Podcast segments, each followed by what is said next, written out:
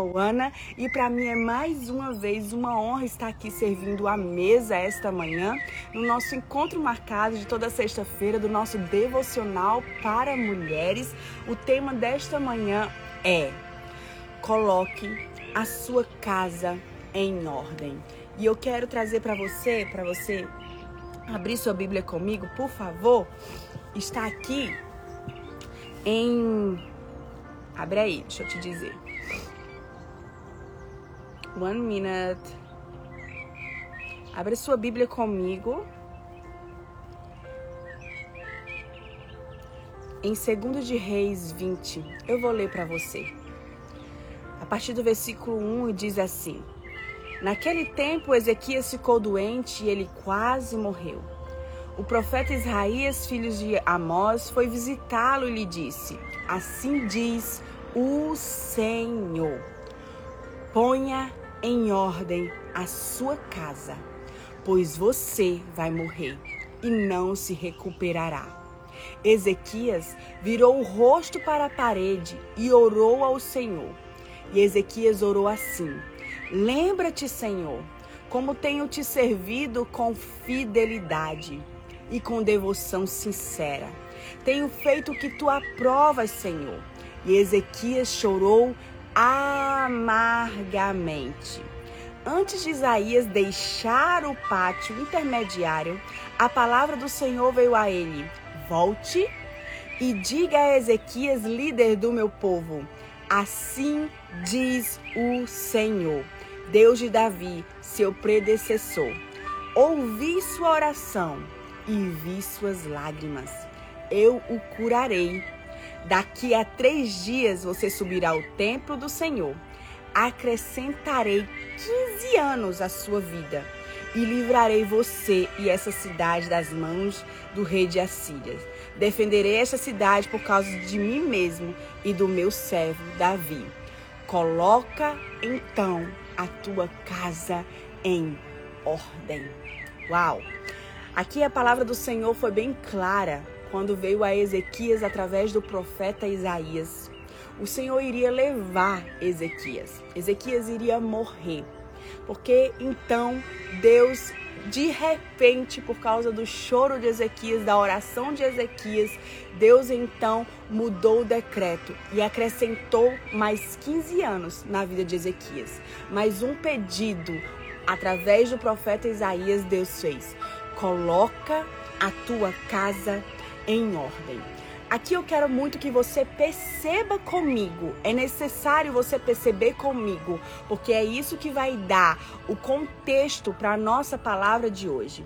Eu quero que você entenda comigo, mulheres e homens de Deus.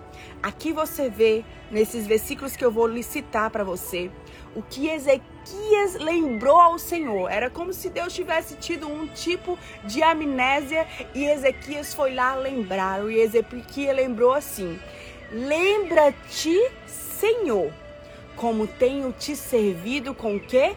Com fidelidade e com devoção. Tenho feito, Senhor, o que tu aprovas. Ei, ei, mulher, tem coragem de fazer uma oração dessa? Tem coragem de dizer ao Senhor: Senhor, eu tenho sido fiel, eu tenho sido devota ao Senhor e tenho feito o que tu aprovas. Ezequias lembrou ao Senhor quem ele era e o Senhor ele mudou o decreto. Ou seja, eu quero que você entenda aqui comigo esta manhã. Ezequias era um homem de Deus. Ezequias ele era fiel, Ezequias ele era devoto e Ezequias fazia o que ele aprovava diante de Deus. Isso era uma verdade, está aqui na Bíblia. Era uma verdade. Então, Ezequias era um homem de Deus íntegro, um homem de Deus influente naquela época, através do reinado de Ezequias. O Senhor, ele tirou os ídolos, Ezequias tirou os ídolos que havia em Israel. Ezequias foi um grande rei, Ezequias fez aquilo que era aprovado diante do Senhor. Ezequias Ezequias executou o seu serviço como rei com integridade. Ezequias baniu a idolatria. Ezequias fez tudo o que o Senhor aprovava em seu reinado. Mas existe algo que Ezequias esqueceu de fazer. Quando a, a palavra de Deus veio através de Isaías para Ezequias, ele então disse assim: coloca a tua casa em ordem. Ele não estava falando de uma casa interior, o nosso interior, a nossa casa interior, que é o nosso espírito. Não.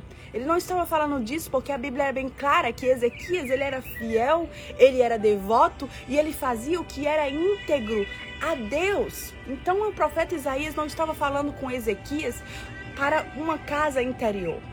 Não era sobre o seu espírito, não era sobre o espiritual de Ezequias. Ele era um homem de Deus. Você está entendendo isso comigo? Eu preciso que você entenda isso comigo. Ezequias era um homem de Deus, assim como eu e assim como você.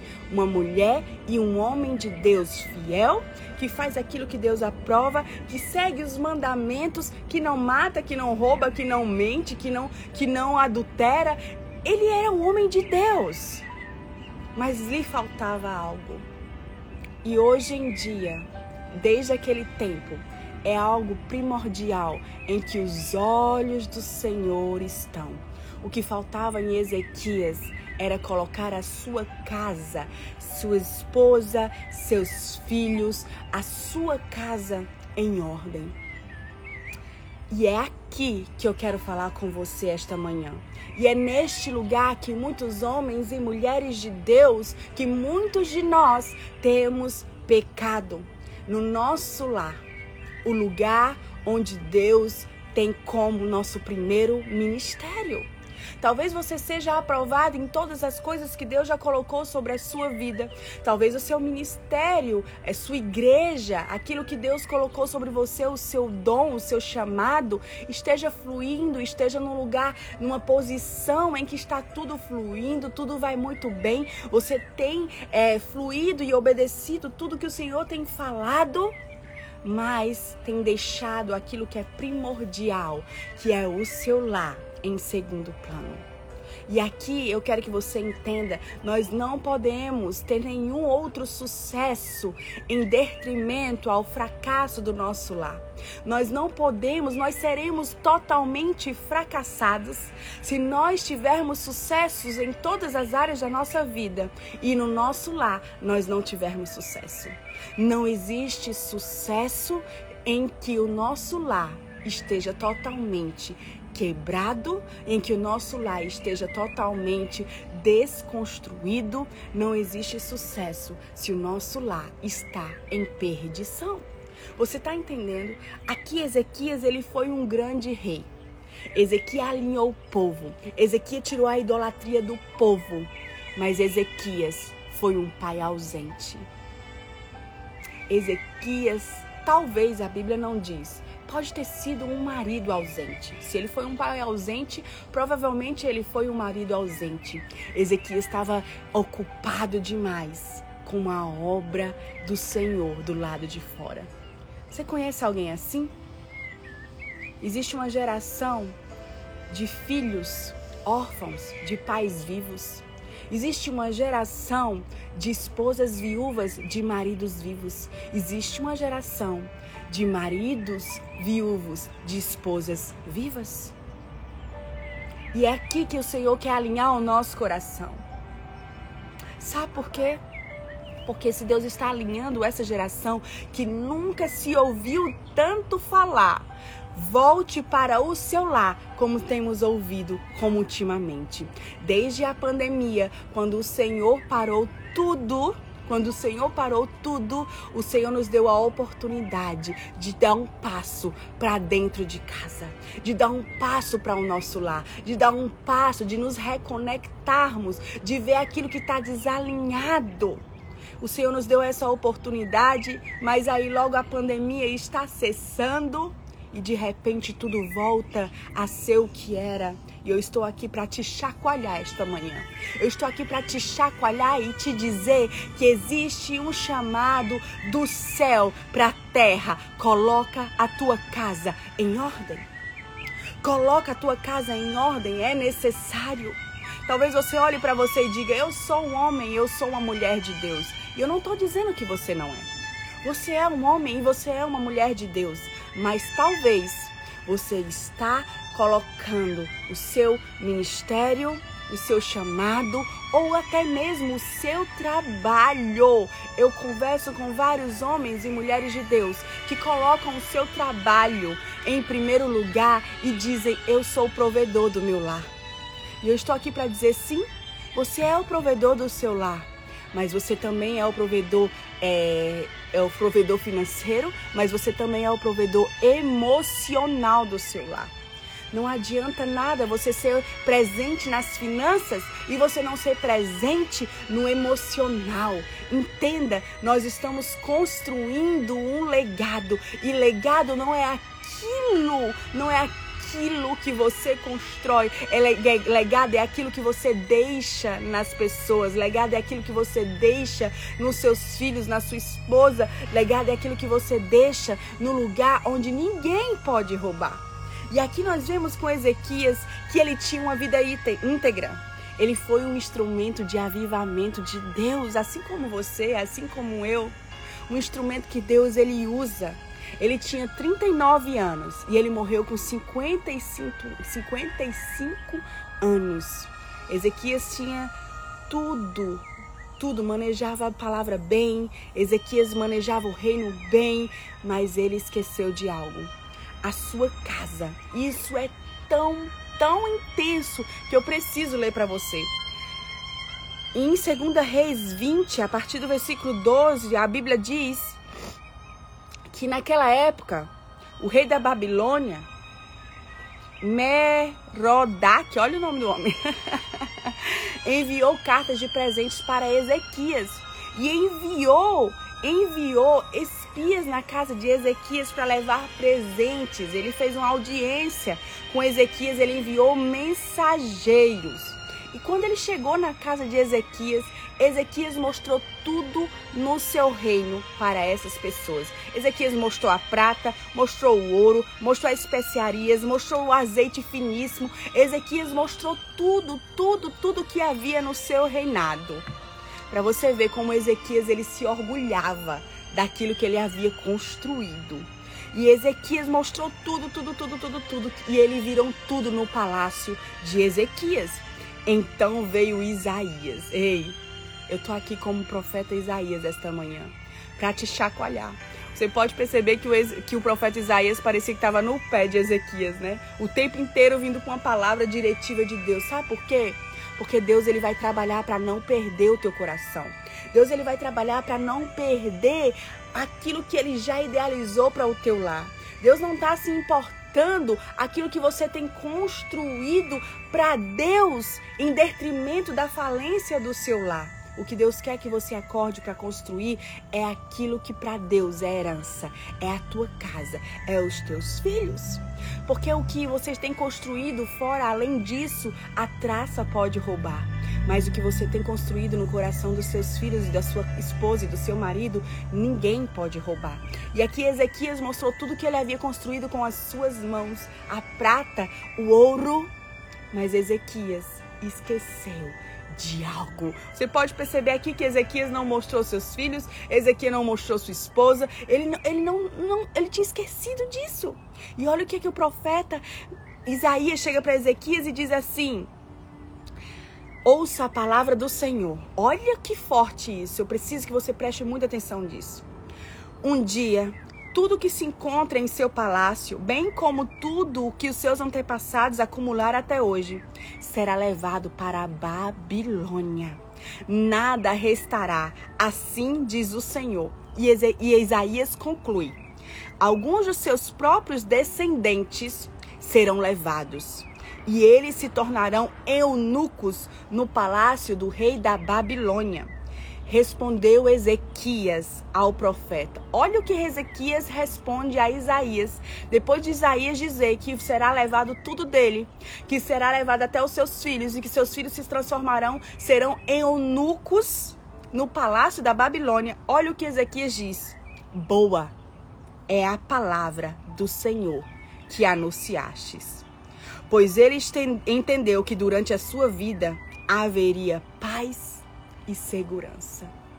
Aqui nós vemos uma idolatria de Ezequias ao que ele construiu. Aqui nós vemos uma idolatria a Ezequias, ao seu, à sua liderança e ao seu reinado. Ezequias fez as contas. Ezequias fez as contas. E ele percebeu que quando essa profecia, essa profecia de Isaías se cumprisse, ele já não estaria mais aqui. E Ezequias então percebeu que ele seria poupado mas ele não deu a mínima de que os seus filhos, seus descendentes, não seriam poupados. Ou seja, Ezequias estava preocupado com ele mesmo. Ezequias estava preocupado com o que ele estava construindo, com o seu nome, com, com, a, com a sua reputação. Ezequias estava preocupado com as suas visualizações. Ezequias estava preocupado com a sua influência. Ele não se importou. Olha que profecia dura que Isaías deu. Isaías disse: Ei, Ezequias, tudo teu será tomado, até mesmo os teus filhos, teus descendentes serão levados para o palácio da Babilônia e eles serão eunucos. Você sabe o que é eunuco? Um eunuco é um homem que é castrado. Ele é castrado nas suas partes íntimas. E ele não pode usufruir de absolutamente nada, ele não pode ter prazer em nada. Os filhos de Ezequias seriam transformados em eunucos na Babilônia. E Ezequias disse: Boa é essa palavra que anunciastes. Sabe qual foi o pecado de Ezequias? Ele não se preocupou em fazer um legado geracional. E esse tem sido o pecado dessa geração. Não estão preocupados em prolongar um legado geracional. Você está entendendo? Você precisa hoje voltar à sua vida e entender. E talvez hoje você não entenda um chamado que você tem na sua vida. E eu estou aqui te dizendo: existe um chamado ecoando do céu para homens e mulheres de Deus. Um chamado que diz: prolongue um legado geracional. Ezequias só se importou com o seu nome, com o que ele estava fazendo, com a sua influência, com o seu reinado. Ele não se preocupou com o que ele deixaria espiritualmente falando para os seus filhos. Ezequias não foi um pai presente, Ezequias não foi um, um esposo presente, Ezequias não sentou para brincar com seus filhos, Ezequias não sentou para fazer um devocional com seus filhos, Ezequias não teve tempo de qualidade com seus filhos filhos e eu vou te provar. Ai do homem e da mulher de Deus que tem tempo para tudo e tem tempo para todos, mas não tem tempo para os de casa.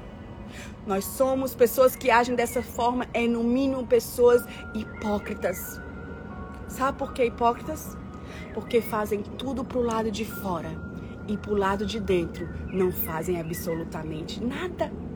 Para mim, esta pessoa não é um pouco, nem um pouco espiritual. Para mim, essa pessoa está construindo apenas um nome porque está esquecendo da sua casa, onde é o lugar principal que nós precisamos manifestar a glória e o poder de Deus. Você pode ter certeza de alguma coisa e eu vou rasgar o meu coração aqui para você. Homens e mulheres de Deus que me inspiram não são aqueles que são conhecidos, não são aqueles que têm o símbolozinho azul do Instagram que são verificados, não são aquelas pessoas que têm muitos seguidores, não são aquelas pessoas que enchem igrejas, não são aquelas pessoas ricas, milionárias que têm o melhor carro, que têm a melhor casa, não são essas pessoas que são homens e mulheres de Deus que me inspiram. Não. O homem e mulher de Deus que me inspira é aquele homem que passa o dia no trabalho Aquela mulher que passa o dia trabalhando e quando chega em casa, entrega o seu melhor para sua casa e para os seus filhos. Quando chega em casa, chega com um sorriso, se senta na mesa, não existe nada mais extraordinário que uma família comum ao redor da mesa comendo uma comida comum. Não existe nada mais grandioso que um lar remido dentro de casa você está entendendo? Eu não estou aqui pregando contra você é, exercer aquilo que Deus te chamou do lado de fora. Eu não estou aqui pregando para que você pare de trabalhar. Não. Eu estou aqui pregando para que você coloque prioridades na sua vida e a prioridade sempre será a sua casa. A prioridade sempre será o seu lar. Porque aqui aprendemos com a vida de Ezequias: não adianta nada construir do lado de fora, se do lado de dentro nada está sendo construído tudo vai ruir, mas aquilo que você constrói para o lado de dentro permanecerá. Sabe o que acontece? Ezequias então morre. Ezequias morre. O seu reinado foi um reinado glorioso. Ele foi levantado como um avivalista do seu tempo. Ezequias, ele alinhou o povo, ele tirou a idolatria e Ezequias morreu. E sabe o que acontece com Ezequias quando ele morre? Segunda de Reis 21, sabe o que acontece? O seu filho Manassés começa a reinar com 12 anos. Sabe o que acontece no reinado de Manassés? Com 12 anos que ele começa a reinar? Manassés, o filho de Ezequias, faz tudo o que Deus desaprova. Olha que forte isso. E Manassés fez tudo que Deus aprovava. Ele trouxe a idolatria de volta. Ele trouxe os, os deuses falsos de volta. Tudo que o pai de, de Manassés, que era Ezequias, tirou do reinado, baniu do reinado, o seu filho Manassés trouxe de volta. Você está entendendo aqui que o próprio filho de Ezequias não tinha ele como referencial. Porque quando nós temos, quando nossos filhos nos têm como referencial, eles vão continuar fazendo aquilo que nós estávamos fazendo. Quando os nossos filhos admiram aquilo que nós fazemos, eles vão continuar fazendo o que nós fazemos. Não é verdade? Eles vão falar o que nós falamos. Eles vão, de uma forma sutil, ser como, ser como uma cópia daquilo que nós ensinamos todo esse tempo. E aqui nós vemos, e eu coloquei a síndrome de Manassés, sabe o que é? A síndrome de Manassés. Lendo esses versículos, a síndrome de Manassés, sabe o que é?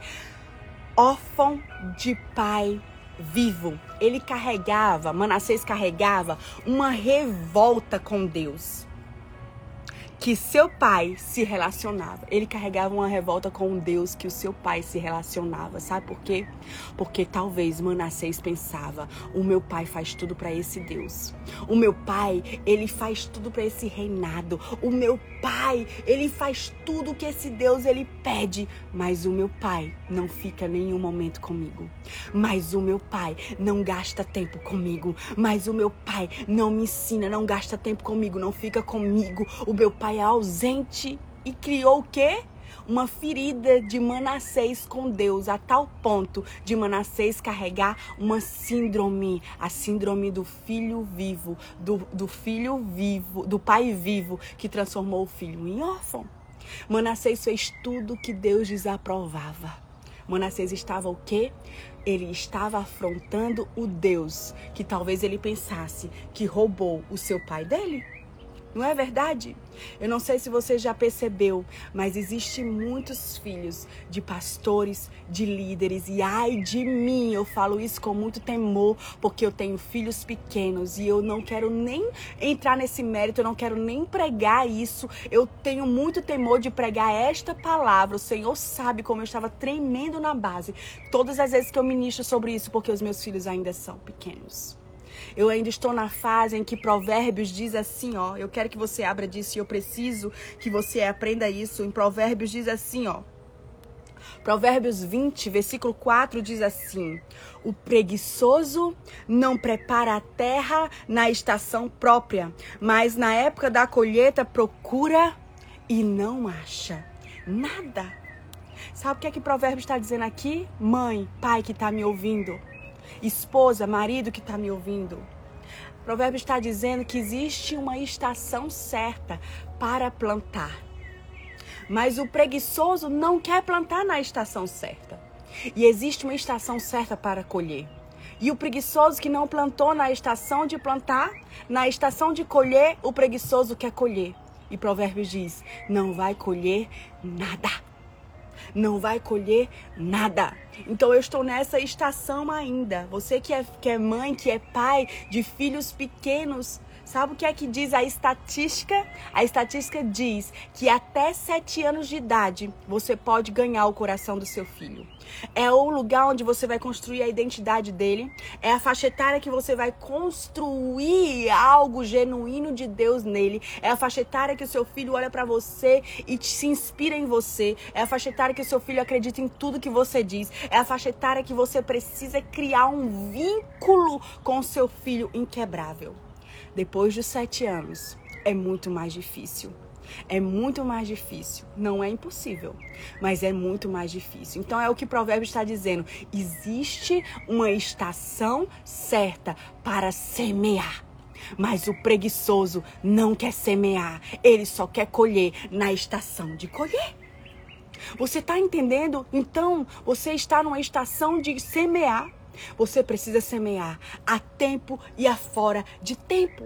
Precisa semear o tempo inteiro no coração dos seus filhos, no coração do seu lar. Precisa semear. É um trabalho cansativo, mas é necessário. Precisa semear. Eu tô nessa estação e eu digo para você e eu confesso para você, é uma estação cansativa mas é uma estação necessária, é uma estação essencial, é uma estação vital. É necessário semear no tempo de semear, porque senão, no tempo de colher, você vai querer colher e não vai colher. E o tempo de colher é na, na, adolescência, na juventude e na vida adulta dos nossos filhos. O tempo de semear nós não vamos ver, é um trabalho árduo, é como colocar uma semente embaixo do solo. Nós não vemos, mas eu estou aqui para te dizer: um dia essa semente frutifica. Um dia essa semente frutifica. Então, se você está no seu tempo de semear, comece a semear. Talvez você não tenha semeado até aqui. Eu estou aqui para te dizer: comece a semear. Comece a semear. Não seja preguiçosa. Homem e mulher de Deus. Larga a mão de ser preguiçoso. É tempo de semear. É tempo de semear, é tempo de deixar um legado, um legado dentro dos seus filhos. Não é tempo de construir apenas para o lado de fora, é tempo de construir para o lado de dentro. Foi isso que Ezequias não entendeu. Ezequias não entendeu e isso foi tão grave que o seu filho Manassés se transformou em um dos piores reis. Você acredita? A Bíblia diz que Manassés, você pode conferir lá em 2 Reis 20, tem as Segundas Reis, uh, perdão, no Segunda Reis 21, tem a história de Manassés. Você pode ler. Manassés fez tudo que Deus desaprovava. Que dor no meu coração. Me falta o ar, gente. Se tem um medo que eu tenho na minha vida, eu não tenho medo de muita coisa, não. Mas se tem um medo que eu tenho na minha vida, é um medo que os meus filhos se desviem. É o medo que meus filhos não sigam os caminhos do Senhor. É o medo que meus filhos se afastem do Senhor. E o que é que eu posso fazer, pastor? Eu também tenho esse medo. Semeia. Semeia. Vai chegar um tempo que a escolha vai ser dos seus filhos. A escolha vai ser deles. A escolha é dele, é o livre-arbítrio. Mas você vai ter semeado e você não vai carregar culpa. Ezequias carregava uma culpa uma culpa de não ter semeado, uma culpa de ter construído do lado de fora, mas ter destruído do lado de dentro. Essa culpa eu não quero carregar. Talvez os meus filhos não sigam os caminhos do Senhor, eu não sei, a escolha vai ser deles. A escolha vai ser dele e eu estou aqui para te dizer e trazer uma leveza, mãe e pai que está me ouvindo. Se você é uma mãe e pai que semeou a vida inteira na vida dos seus filhos, e eu não estou dizendo de levar para a igreja. Não estou dizendo, eu estou dizendo de ser a igreja dentro de casa. Porque os teus filhos, eles aprendem. Sabe como teus filhos ouvem? Te vendo. Os teus filhos ouvem te vendo. Os nossos filhos nos ouvem nos vendo. Você está entendendo? E aqui Manassés viu seu pai fazendo tudo para Deus, mas não viu seu pai fazendo tudo para ele. Não viu seu pai sendo tudo para ele. Ele só queria o papai. Ele não queria um pastor, ele não queria um pregador, ele não queria um empresário, ele não queria um rei, ele só queria o papai.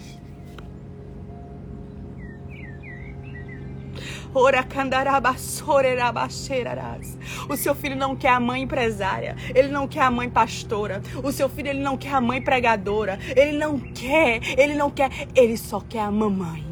Ele só quer o papai. Para o seu filho não importa os títulos, o que você tem construído de fora, a relevância que você tem do lado de fora. Ele só quer o papai e a mamãe gastando tempo com ele dentro de casa, passeando, comendo, assistindo um filme. Você sabe que na minha igreja nós somos pastores de uma igreja aqui nos Estados Unidos. Você sabe que na minha igreja nós aconselhamos as pessoas. Se ela não quiser ir para o culto, ela pode ficar em casa com a sua família, adorando a Deus em casa, numa mesa, gastando tempo com os seus filhos. Porque esse é um culto de adoração ao Senhor. Por isso que eu não estou dizendo a você de levar os seus filhos para a igreja. Leva sim, para ele crescer nesse ambiente, para a congregação. Mas eu estou dizendo de você ser a igreja que o seu filho precisa ir, de você ser a Bíblia que o seu filho ainda não lê. Coloca a tua casa em ordem. Coloca a tua casa em ordem. Talvez as tuas finanças estão em ordem. Talvez os teus status estão em ordem. Talvez o teu ministério está em ordem. Mas e o teu lar? E a tua esposa? E o teu casamento? E o teu esposo? E os teus filhos? Eu me lembro um tempo em que eu já era pastora, já pastoreava uma congregação, já pregava, já era uma mulher de Deus, já seguia a Bíblia de cabo a rabo, já já fazia tudo isso. Mas quando eu chegava em casa, na minha casa, o meu marido e os meus filhos tinham o meu pior. Eu me lembro que o meu filho Noah, ele tinha quase dois anos e ele já falava, ele começou a falar com dez meses. E eu me lembro que o meu filho dizia assim para mim: Mamãe, você é tão feliz na igreja. Em casa você sempre fica com uma cara feia. Em casa você é sempre tão grossa, chata, grita. Ei, você lembra de Namã? Namã, você pode conferir a história de Namã. Eu vou te dizer para você conferir, por favor, eu preciso que você cheque, que você confira. Segundo Reis 5 diz que Naamã, ele era um comandante muito conhecido. A Bíblia diz que através de Naamã, Deus ele ganhava várias guerras através da vida de Naamã. Ele era um comandante diferenciado. Até mesmo naquela época, as, as vestimentas de batalha dos comandantes eram diferenciadas. Namã, onde ele passava, todos sabiam que era Namã, porque ele tinha uma veste diferente.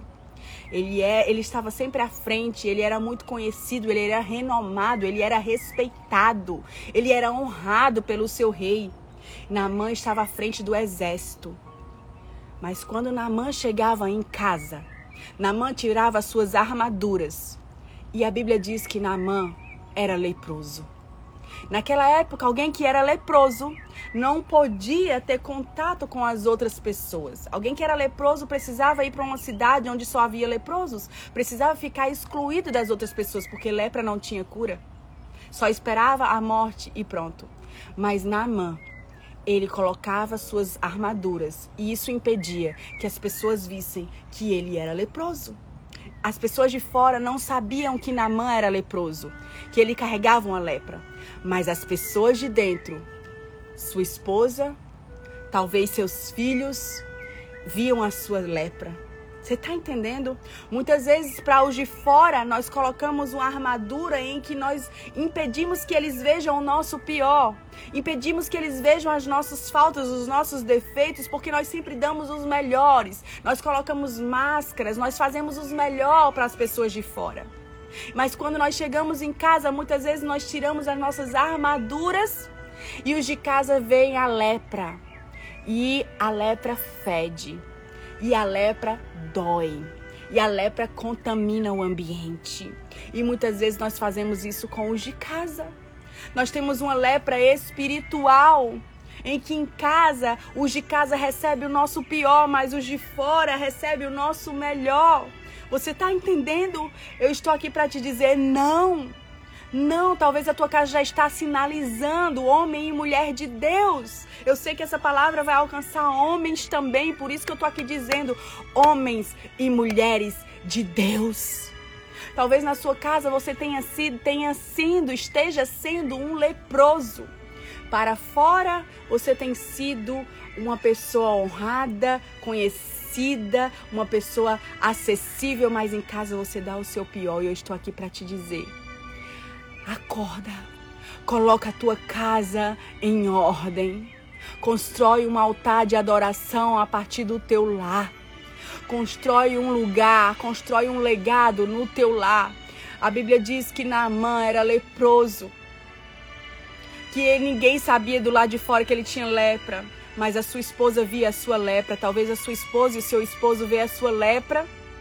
E você sabe que quem tinha lepra naquela época, um leproso, ele não fica sensível, ele perde a sensibilidade. E eu quero trazer aqui para você hoje, talvez você perdeu a sua sensibilidade espiritual. Tua esposa, teu esposo diz que você tá leproso, teus filhos diz que você tá leproso, tá amargo, seu coração tá desviado, seu coração está em outro foco, seu coração tá desalinhado e você não percebe. Por quê? Porque lá fora tá dando tudo certo. Na mão lá fora tava dando tudo certo. Com Ezequias lá fora tava dando tudo certo. E lado de dentro, gente, é do lado de dentro. É do lado de dentro. Deus ele não vem pegar os teus bens para levar para o céu. Deus vem pegar os teus filhos e a tua esposa para levar para o céu. Deus não vem pegar teus bens materiais. Deus não vem pegar o teu ministério. Deus não vem pegar o teu nome nem tua reputação. Deus não vem pegar aquilo que tu tem construído em cima de um monte de areia movediça em que vem o vento e bate e cai. Não! Deus vem pegar aquilo que você tem construído em que vem o vento, a tempestade e não pode ruir. É algo eterno que você precisa construir do lado de dentro na sua casa. Dê um passo para o lado de dentro dê um passo para o lado de dentro. Manassés fez tudo o que Deus desaprovava, porque ele tinha uma ferida com Deus e uma ferida com o pai dele. O pai dele não deixou, Ezequias não deixou um, um, legado geracional. E eu estou aqui chacoalhando você, mulher e homem de Deus.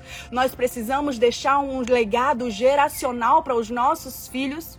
Não é um legado, não é um legado. Eu não estou falando de um legado financeiro. Se você puder deixar um legado financeiro, tá ótimo. Mas o que vai, o que vai ser eternizado na vida dos seus filhos é o quanto papai e mamãe gastou tempo com ele. É o quanto papai e mamãe chega cansado, mas diz assim: não, eu tô cansado, eu dei tudo, eu gastei, me gastei tudo no meu trabalho, no ministério. Quando chegar em casa, agora eu vou me gastar todo para os meus filhos. O grande problema é que quando a gente chega em casa, a gente dá o nosso pior, o quê? A nossa lepra para os de casa. Eu estou aqui para dizer não, ei, você homem e mulher de Deus que trabalha fora. Você homem e mulher de Deus que tem ministério fora. Você homem e mulher de Deus que Deus está usando nas nações fora. Amém, aleluia, glória a Deus. Mas existe um lado de dentro. E eu me lembro que meu filho começou a sinalizar. Lembra com Namã, uma escrava simples começou a sinalizar e disse: Se o meu Senhor conhecesse um profeta, ele seria curado. Deus ele está querendo te curar dessa lepra espiritual. E eu me lembro que na minha vida foi o meu filho Noah. O meu filho chegava para mim e dizia: Mamãe, na igreja você é tão sorridente, em casa sua cara é tão fechada. Mamãe, na igreja você é tão feliz, você fala tão manso, você é tão doce. Mas em casa você grita com papai, você grita comigo, você não é mansa, mamãe. E ali o Senhor disse: Filha, eu quero que você pare tudo e volte para casa. Isso foi há muitos anos atrás. Meu filho tinha um ano e meio. Hoje ele tá, ontem ele fez 12 aninhos. E eu parei tudo. Tudo fui para o banco, eu não ministrava. Deus ele arrancou todos os títulos que eu carregava. Deus ele me trouxe para o lado de dentro, ele me trouxe de volta e aleluia por isso. Aleluia porque o Senhor me despertou e eu pude então começar a semear no tempo de semear. E eu estou aqui para te dizer: "Ei, o Senhor está te trazendo de volta para dentro." Para dentro. E eu não estou dizendo para você parar de trabalhar. E se Deus estiver te falando isso, então para de trabalhar. Se o trabalho e o ministério tem sido a tua prioridade, o Senhor vai te mandar parar. E se você não parar, o Senhor ele vai arrancar tudo, assim como ele fez comigo. Isso não é só para mim não, tá? Isso é para todos, porque a mulher e o homem de Deus que Deus ele quer usar, primeiro ele vai quebrar. A família que Deus ele quer levantar, primeiro ele vai desconstruir, vai alinhar para recomeçar. Você tá entendendo? Então, nós precisamos deixar um legado geracional. Sabe o que aconteceu com Manassés? Manassés fez tudo o que era desaprovado a Deus. Tudo. Aí Manassés teve um filho. Sabe como é o nome do filho de Manassés? Amon. A Bíblia diz que Amon, você pode ler comigo em 2 de Reis 21, versículo 19. Amon tinha 22 anos de idade quando começou a reinar e reinou dois, dois anos em Jerusalém. Ele fez o que o Senhor desaprova, como fez Manassés, o seu pai. Ele imitou o seu pai em tudo, prestou culto aos ídolos ao qual o seu pai fazia e havia cultuado e inclinou-se diante deles. Amon abandonou o Senhor, o Deus de seus antepassados, e não andou nos caminhos do Senhor. Tudo começou em Ezequias. Uh, Deus está despertando paz Pais, homens e mulheres, há um chamado para nós, pais, homens e mulheres, colocar a nossa casa em ordem. Talvez você chegou nessa live hoje e disse: Eu não tenho um chamado e eu tô aqui para te dizer, homem e mulher de Deus, o teu chamado é colocar a tua casa em ordem. Não existe holofotes nesse lugar. Não existe curtidas nesse lugar. Não existe é, retorno neste lugar. Mas é o lugar que é a tua plataforma, é o lugar que é o teu altar, é o lugar que te respalda, é os frutos do teu lar. Toda a desgraça que aconteceu com Manassés, filho de Ezequias, com Amon, filho de Manassés, começou em Ezequias. Veja bem, foram duas gerações duas gerações que não fizeram o que Deus aprovava, que fizeram coisas terríveis diante de Deus. Tudo porque um homem que era de Deus, que era Ezequias, um homem de Deus, ele era de Deus, íntegro e fiel. Mas ele não era um homem em casa presente. Ai de mim, minha irmã, meu irmão. Ai de mim, eu prego essa palavra com muito temor. Ai de mim. Ai de mim construir um nome, construir uma relevância, construir uma igreja, construir um ministério, me doar, me entregar para os de fora e para o lado de dentro, não. Não existe autoridade nisso. Se você faz tudo isso para o lado de fora, você está só atuando. Você está só atuando. Se você não faz isso para o lado de dentro, você é um ator que do lado de fora você atua. Se você não consegue ser o mesmo do lado de dentro, nós somos apenas atuantes. Tá entendendo? Isso é muito sério, igreja! Nós precisamos despertar, nós precisamos colocar a nossa casa em ordem. Por quê? Porque o inimigo não está brincando. Existe uma aceleração no inferno para tragar a vida dos nossos filhos, para tragar os nossos casamentos. Há uma aceleração para destruir a família, porque são famílias curadas que vão curar a igreja e uma igreja curada que vai curar o mundo. Você está entendendo? O inimigo já viu que uma família curada pode fazer com uma nação. Então ele começa a destruir dentro de casa. Enquanto ele está destruindo dentro de casa, você está ocupado demais com as coisas lá de fora. Enquanto o inimigo está tão ocupado com o lado de dentro. Eu estou falando aqui para homens e mulheres em que os seus filhos estão perdidos dentro do quarto, dentro da sua casa, em que os seus filhos veem pornografia dentro do, de casa, em que os seus filhos estão sendo discipulados por isso aqui, ó pelo YouTube. Os seus filhos estão sendo discipulados pelas telas. Os seus filhos estão sendo discipulados. Ei, acorda! Acorda, coloca sua casa em ordem. É necessário colocar sua casa em ordem. É necessário você dar um passo para dentro. Dê um passo para dentro do seu lar em nome de Jesus.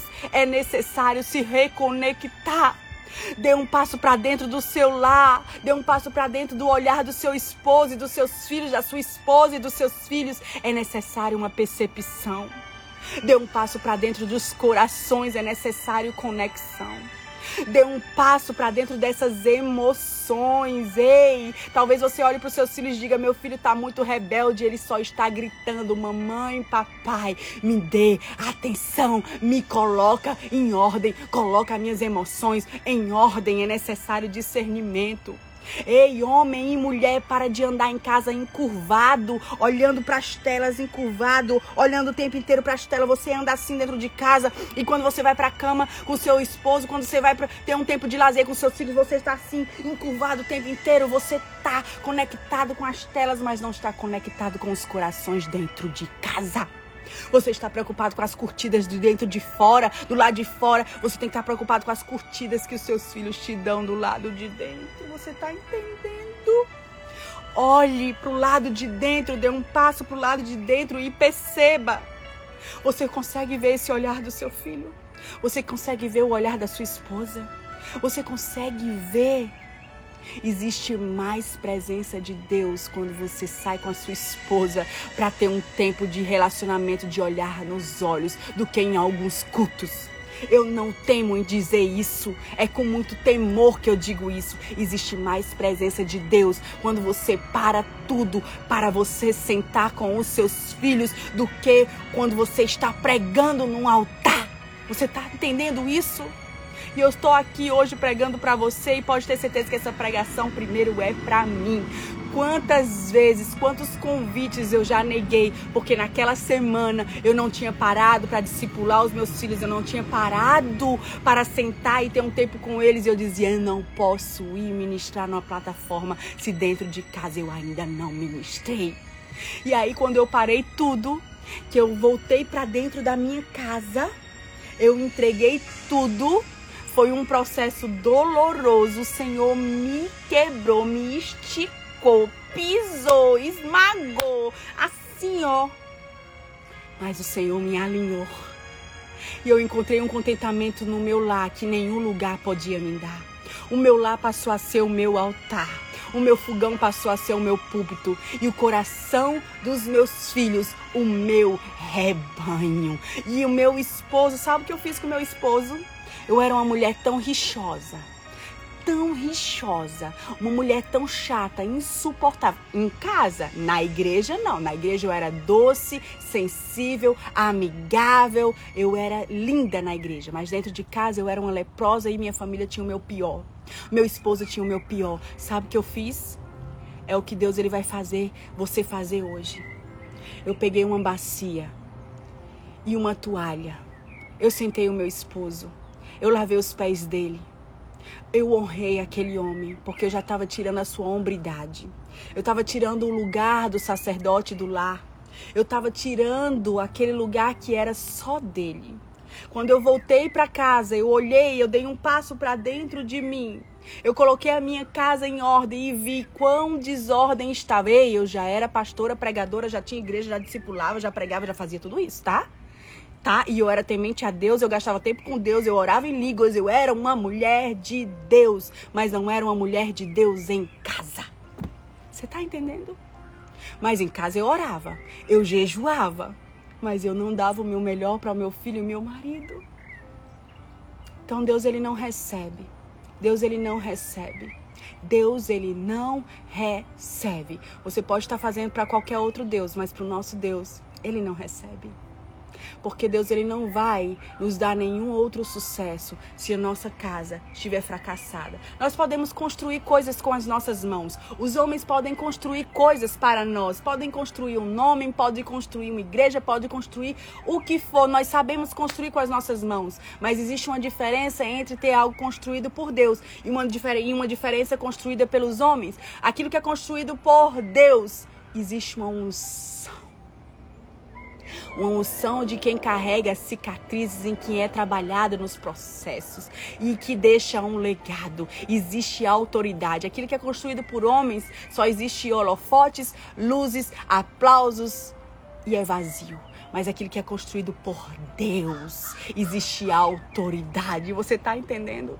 E eu estou aqui esta manhã para te dizer: Deus está te chamando para dar um passo para o lado de dentro. Eu estou aqui para te dizer, e se eu puder, existe algo que me deixou mais feliz na minha vida. Foi quando eu preguei essa mensagem na minha igreja e depois as mulheres me procuraram e disseram, pastora, eu estou diminuindo minha carga de trabalho pro lado de fora. Porque eu preciso gastar mais tempo com meus filhos. Eu tenho conversado com mulheres que têm, que têm voltado para dentro de casa, com homens que têm voltado para dentro de casa. E aí eu tenho dito, vale a pena, vale a pena pregar essa palavra tão dura. Ei, tudo que Deus quer fazer começa do lado de dentro. Investamos na família, pois são famílias saudáveis que vão curar as nações. Pare agora mesmo.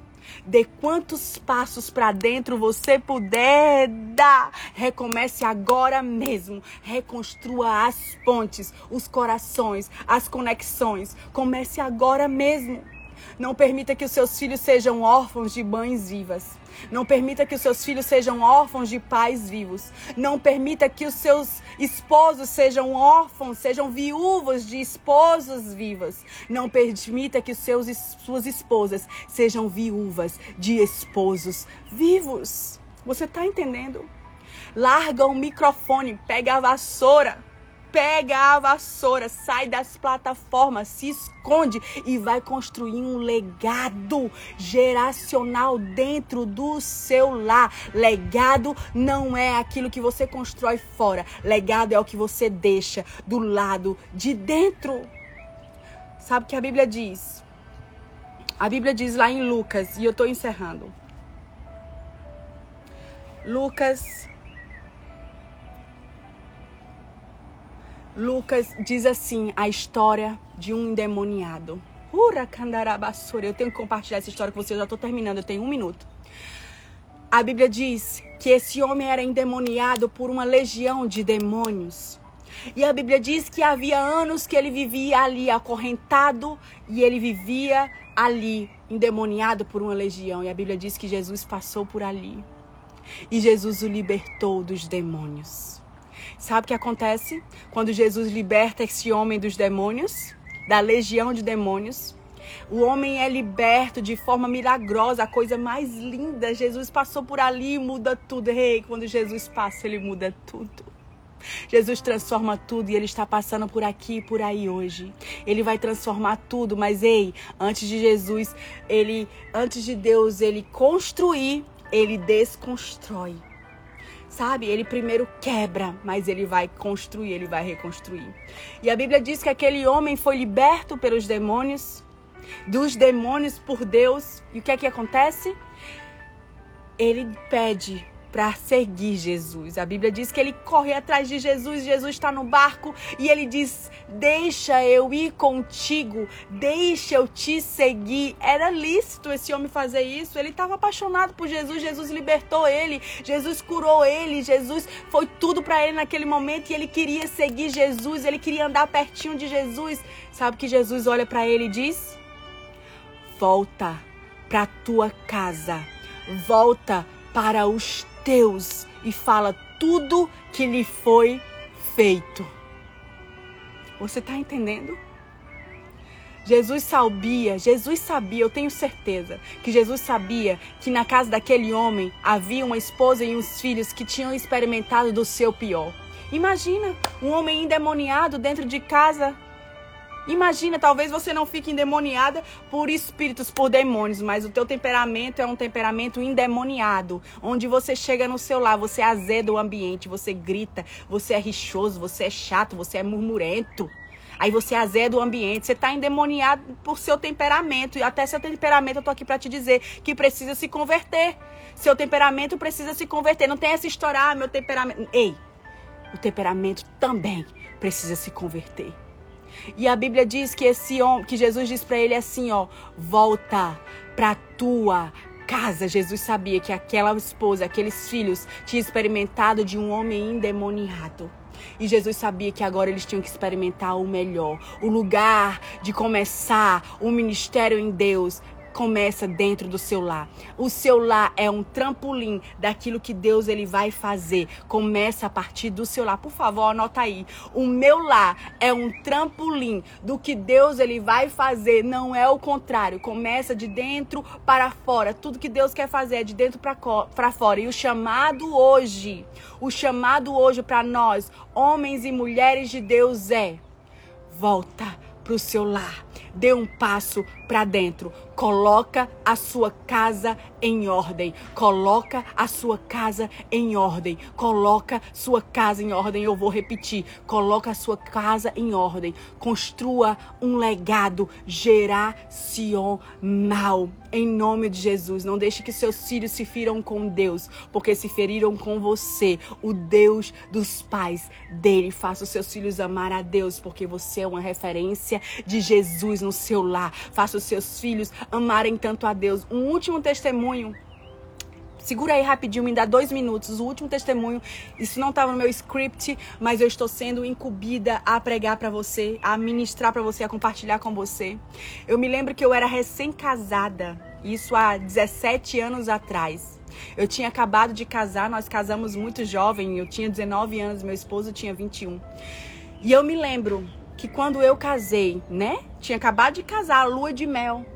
O meu esposo passava cinco horas dentro de um quarto orando. E as madrugadas que eu queria estar ali com meu esposo, namorando, assistindo um filme junto com ele, ele estava orando. Orando, orando, e às noites eu estava ficando sozinha esperando por ele e ele estava sempre orando. Sabe o que aconteceu?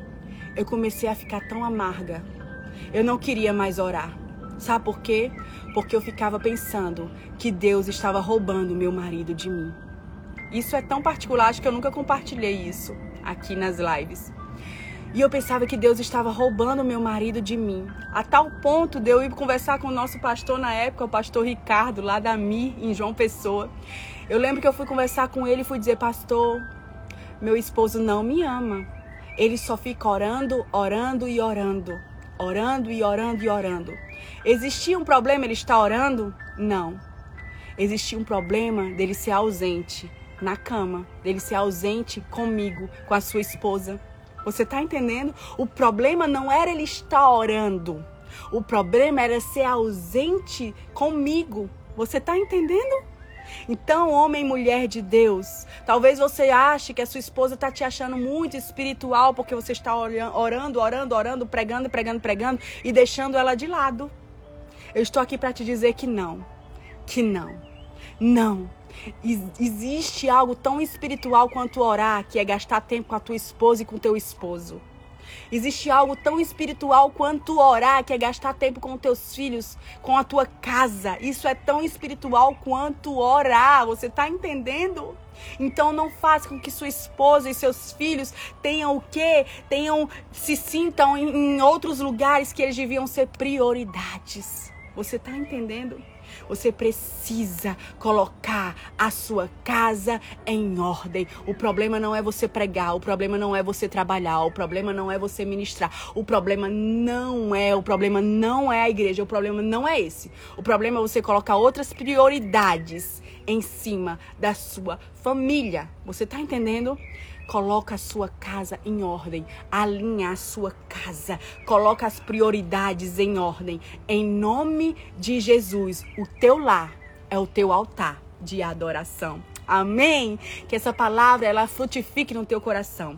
Que esta palavra em nome de Jesus te alinhe, te realinhe em nome de Jesus. E, Senhor, eu quero orar por essas famílias, por essas pessoas que estão ouvindo essas mensagens, Pai. Eu quero orar por um alinhamento que vem do Senhor, por um alinhamento do céu, Senhor. Chacoalha chacoalha, chacoalha, Senhor. Desconstrói tudo aquilo que não tem sido no molde e no padrão do céu. Desconstrói, Senhor, e constrói, Pai, com o molde do céu, com o padrão do céu. Em nome de Jesus, Senhor, eu oro por essas famílias que elas venham ser alinhadas, que elas venham ser curadas, que elas venham ser reposicionadas, que elas venham ser colocadas em ordem. Em nome de Jesus, Pai amado, fortifica essa mulher, dando sabedoria, este homem dando discernimento, fortifica os pais, dando coragem, força, ousadia, entendimento, Pai. Em nome de Jesus, que estas pessoas possam, na autoridade do teu nome, Senhor, serem homens e mulheres tuas, pais e mães teus, para que os filhos encontrem um lugar seguro e um legado geracional. Em nome de Jesus. Amém? Foi um prazer essa manhã servir a mesa. Quero te pedir algo, não sai ainda não. Quero te pedir que você faça um print e me marca no teu Instagram com a frase que Deus mais falou com você. Você pode fazer um print? Deixa eu me ajeitar. Deixa eu ficar bonita aqui. Peraí. Peraí.